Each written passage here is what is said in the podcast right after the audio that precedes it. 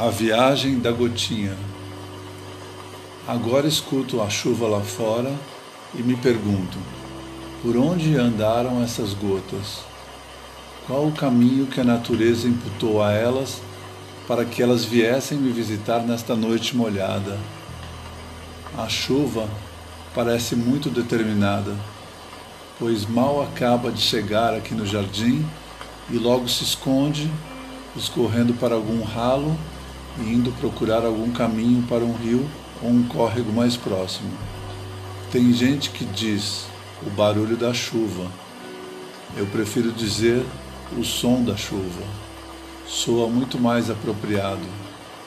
Pois bem, o som dessas gotas que caem no jardim me faz refletir que uma gota tem uma história, pois ela percorre um caminho cíclico que passa pelo estado líquido, gasoso e sólido, dependendo das suas escolhas.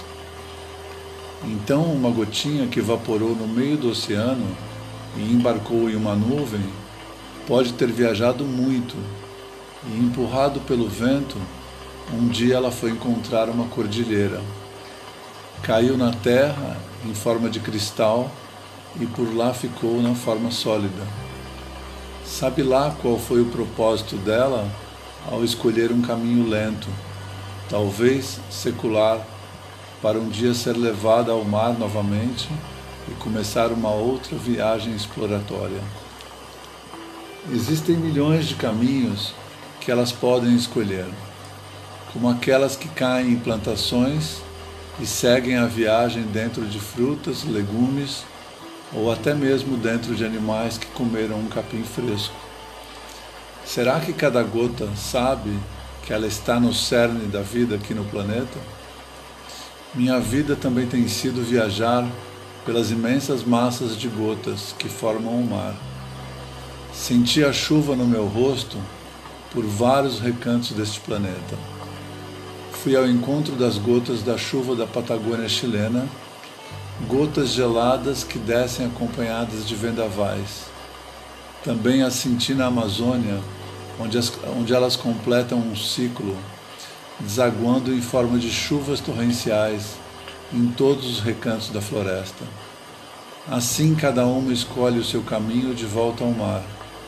As mais, mais apressadinhas caem logo nos rios e correm para o oceano Outras ainda se prendem ao seu propósito individual e levam mais tempo. Na Antártica, senti as gotas em todos os seus estados, líquido, gasoso e sólido. Terra de gotas puras, que decidiram viajar por lugares onde a vista humana não alcança e nem imagina que caminhos elas possam viajar, como glaciares, geleiras, icebergs e rios subterrâneos. No deserto da Patagônia, foram elas que saciaram a minha sede, entrando pela minha garganta seca e hidratando-me. Não saíram somente pela minha transpiração, mas também pela emoção que eu senti algumas vezes. Em forma de lágrimas, elas partiram, seguindo o seu caminho sem apego.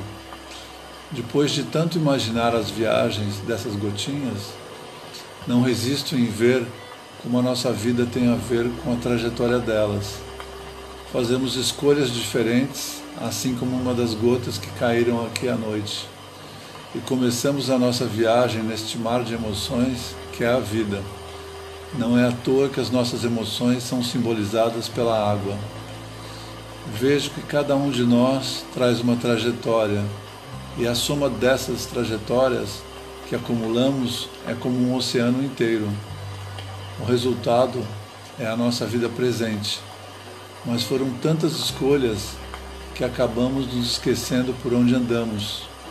E muitas vezes, de maneira desatenta, não nos damos conta de quem está ao nosso lado teve uma vasta existência como a de uma gotinha.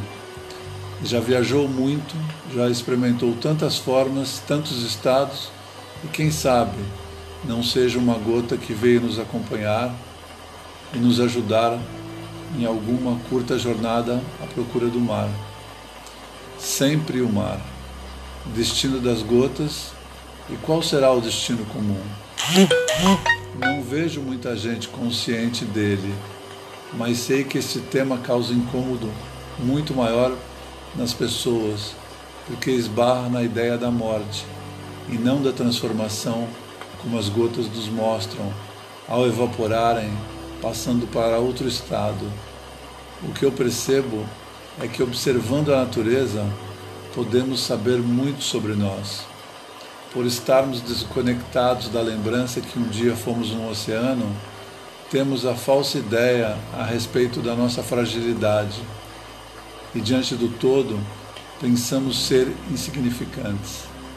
Para aqueles que viajam desconectados, é assim mesmo, mas na nossa individualidade, assim como cada gota, aprendemos durante a nossa viagem coisas que ainda nos faltam.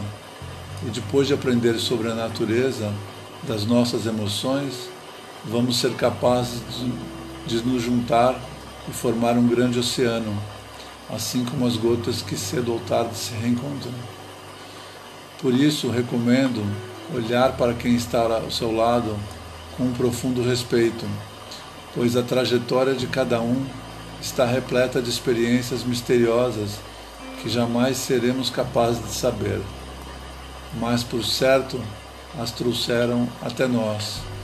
E isto já é uma indicação que as jornadas se aproximaram para juntas procurarem o caminho de volta ao mar. Uma gota pode parecer frágil, mas ela é eterna.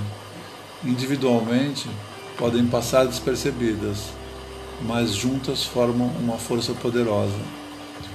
O som da chuva torrencial, ininterrupto, pode causar uma certa melancolia para muitos, mas é a vida mostrando o seu curso de transformação sem fim.